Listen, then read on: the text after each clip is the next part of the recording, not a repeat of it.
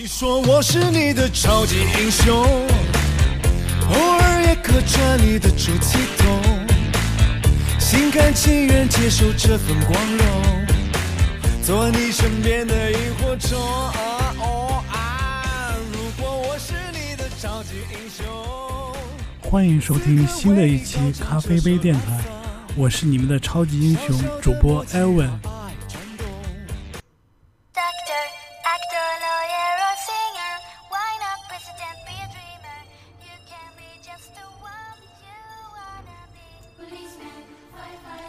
伴随着这种熟悉的圣诞节的音乐，啊、跳过了我 刚才录制的片头之后，终于到达了我们的正题。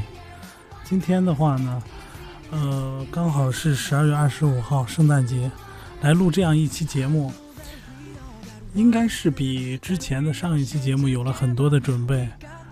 首先一个，我这边的准备的片头的话呢，已经是我录了应该有六七次之后才确定下来的一个。嗯，我觉得啊，首先它的开场音乐是最近非常非常火的一部真人秀《奔跑吧兄弟》里面的歌，邓超唱的确实还可以，我认为还可以。所以呢，我觉得像这样的片头做出来，对于我来讲还是有点感觉的。然后呢，呃，今天不管是早上听那个喜马拉雅上面的电台啊，主播讲的笑话，还是从那个呃汽车上面听到的一些主播在讲的一些笑话，都提到了同样一个笑话。今天我就先开场讲一下啊，就说有个朋友吧，啊、这个朋友叫什么呢？这个朋友叫小冯吧。呃，小冯有一个生意上面合作伙伴，是印度那边的兄弟，叫他阿三吧。这个兄弟呢，就告诉小冯说：“哎，我们那边啊，吃什么都是用手抓的，你们啊，中国人还要用筷子，太麻烦了。你看用手多快多干净啊，是吧？”冯总二话不说呀，啊，小冯二话不说。那带着阿三同志就去吃海底捞了呀。阿三同志吃的那是相当嗨呀，不知道手现在是什么样啊？这个笑话是有点冷冷冷吗？我觉得还好吧。啊，讲个小点儿笑话，然后开始我们今天的这个话题。第一个话题，我觉得肯定是和圣诞节有关的，毕竟今天这日子是吧？二十五号，不知道节目上传上去是二十六号还是二十七号，但是呢，是这样一个节日，就得谈谈我的感觉。也不知道是从什么时候开始啊，我们这个圣诞节现在就越过越火了。昨天晚上平安夜，我开车提前了。大概两个小时就开始下班了，从公司往家开车就一路开始堵车。你想想人们多疯狂！路上我听那个九幺八交通频道，哇塞，那是各个地方都开始堵。到了晚上，我和我女朋友啊，我老婆，呃，去那个 河西这边的一个购物购物广场吧，然后找不到停车位。特别是还没开到的时候，就已经堵了不行不行的了。最后我们还是找了地方把车停了，费了九牛二虎之力把买到东西提到车，停在一个非常偏的地方嘛，所以把东西才提到车上去。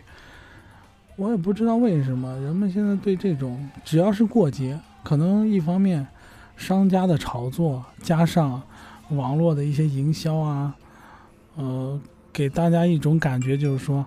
嗯，现在一旦是过节，那就是买东西，就是购物 shopping，那就是去嗨，去酒吧，去 KTV，呃，去送礼物啊。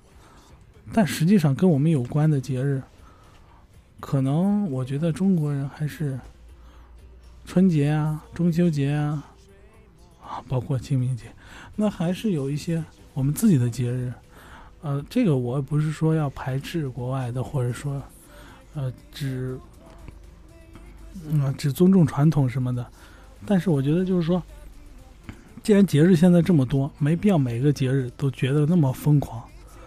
就跟前两天，呃，我看朋友圈里头 有个已婚的同事，女性啊，她发了一条朋友圈是这样写的：她说那个，嗯，假如你圣诞节没有收到礼物的话，请不要伤心，也不要难过，因为你以后会慢慢习惯的。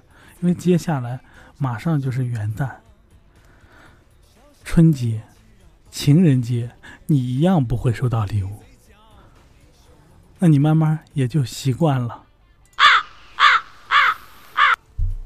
所以呢，我觉得节日既然已经密集扎堆的出现了，那所以买东西非得要圣诞节吗？或者送礼物就非得要圣诞节吗？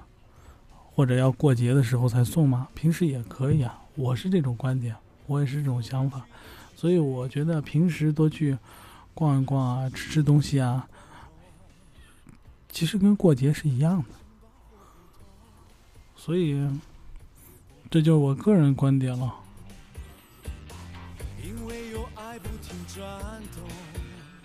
下一个呢？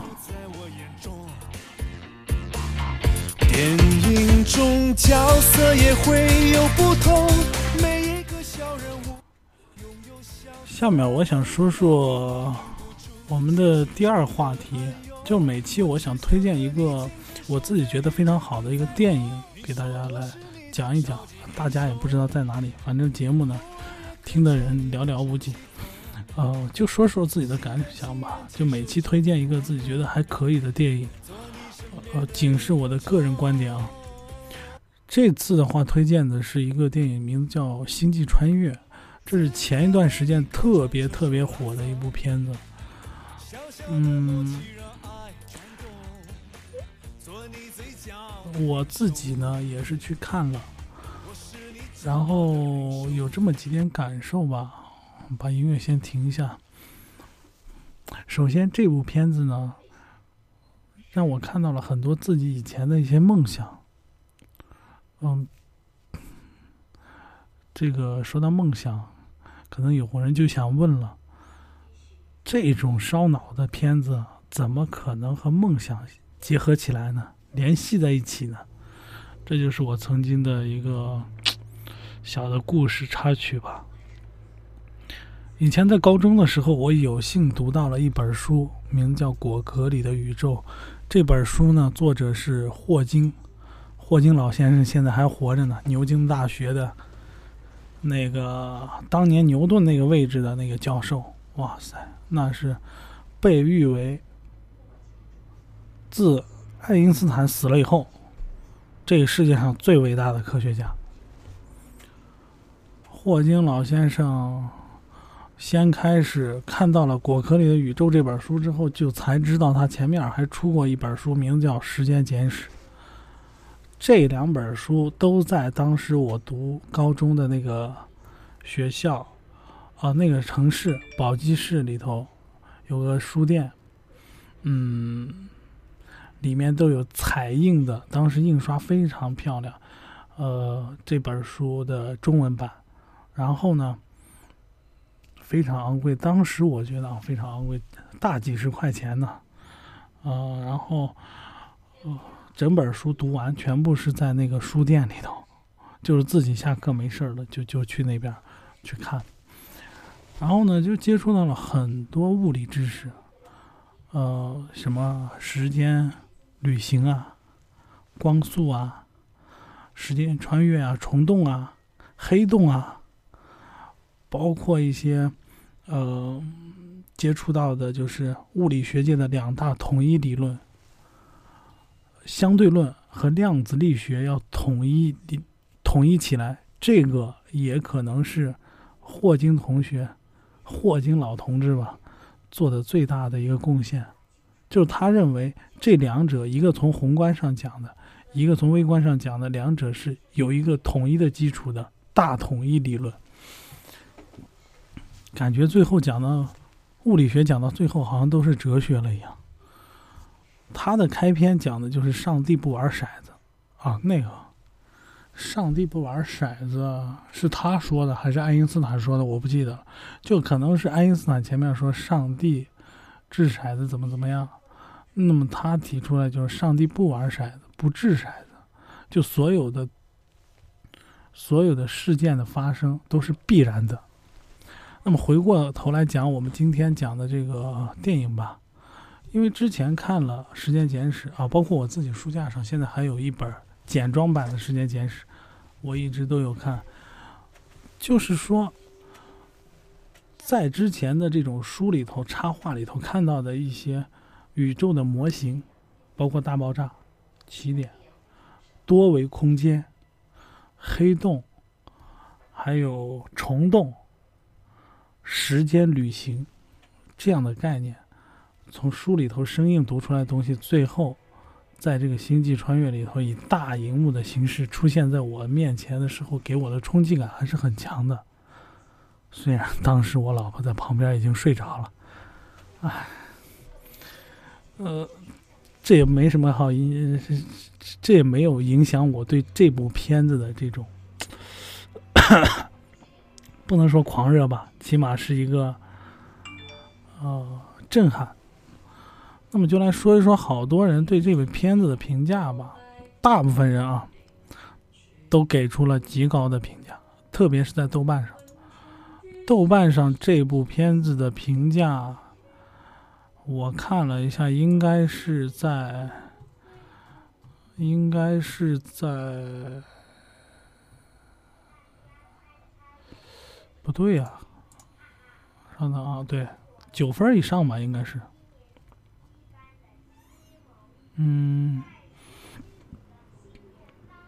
对，九点一分，能达到九点一分的片子，在豆瓣上可真是不多见的。要知道，九点一分的概念就是说，百分之六十五点五的人全部打了满分，百分之二十七点三的人打了。四颗星，仅有百分之零点四的人只打了一颗星，零点六的人打了两颗星，就是说，打一颗星和两颗星的人只占了百分之一，那么剩下的百分之九十九的人都打了三颗星以上，而三颗星只占了多少呢？百分之六点二。那这部片子确实对于很多人来讲。可能都有我这种感受，就是震撼。呃，这又回到当时说的那个，我曾经看的《时间简史》和《果壳里的宇宙》这两本书，看完之后，我是深深的迷上了物理。那物理的话呢，嗯，当时学的成绩也还凑合，所以当时就毅然决然的选择了理科。后面。在报考志愿的时候，全部填的是跟物理相关的。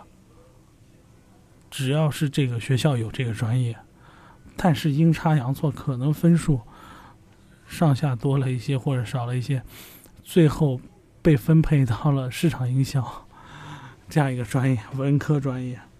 那跟我的梦想就远去了。其实到现在来回过头来想的话，确实。这就是科学家的世界和现实人的世界的这种分界线。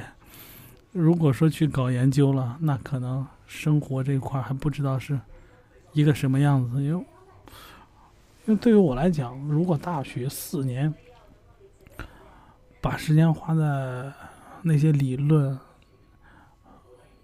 包括模电、数电这些。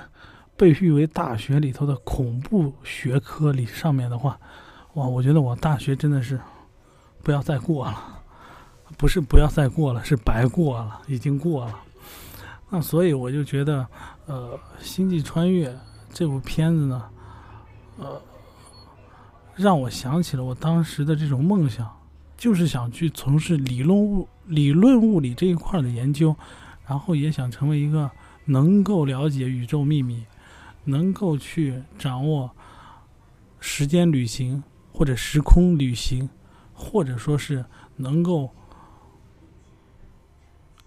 能够去到多维空间的这样一个啊想起来都是好遥远的东西但是又觉得像霍金他提到的他书里面提到的就是说可能在理论上已经实现了只不过是需要一个一个一个一个过程，或者说怕是被某些有目的的人去利用，就跟当时原子弹的这个呃理论早就已经出来了。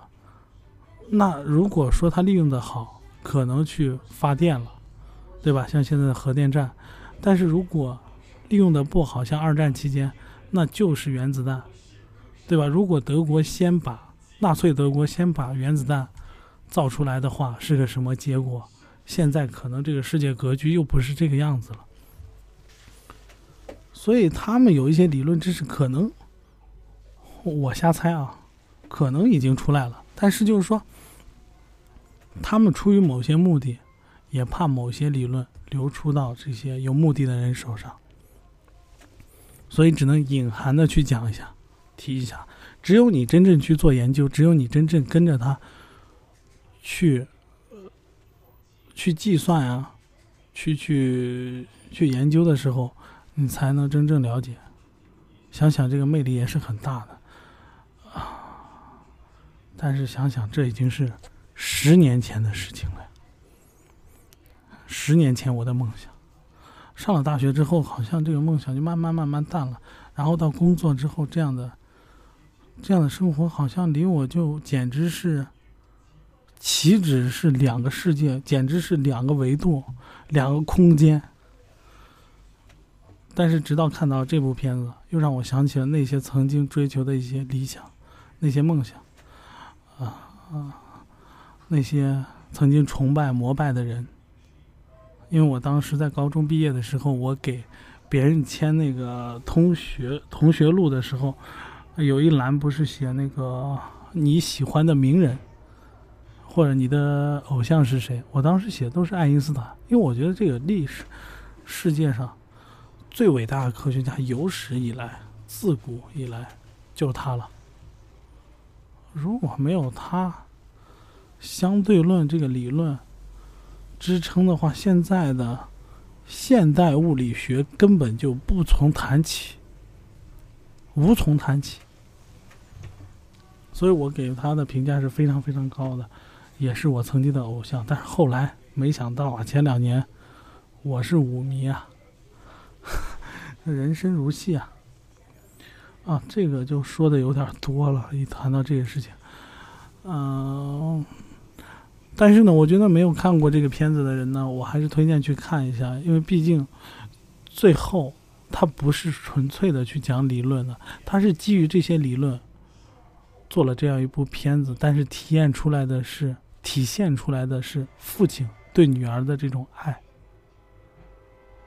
是爱带他穿越了起点，是爱带他回到了女儿的身边，这才是。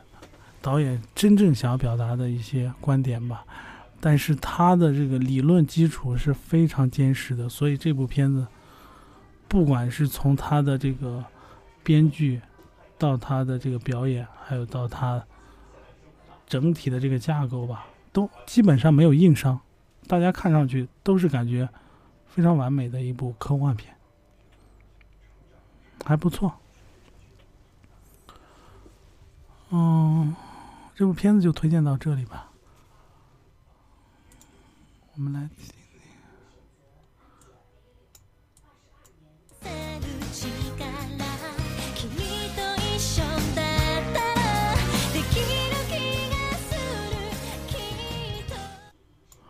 那最后呢，到了今天这最后呢，呃，来说一个笑话吧，又是一个笑话。嗯。其实已经不是笑话，是我刚看到的一则新闻。这则新闻是说，嗯，那个还是先不说标题吧，要先说结果。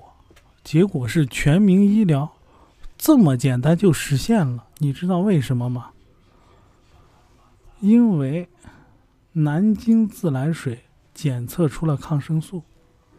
这条新闻呢，来自于网易新闻。以前呢，我们老是讲，哎呀，全民医疗 是一个遥不可及的梦想，连美国奥巴马总统推动实现都是那么那么的难啊！没想到我们中国分分钟实现了。就南京是吧？自来水检测出了抗生素，大家每个人喝了，你就吃了抗生素，你病就好了，全民医疗就实现了，是吧？今天乌鸦叫了好几次了，好吧，今天呢节目大概也就到这里了，欢迎呢下次再收听艾文给大家叨逼叨的一些节目，谢谢。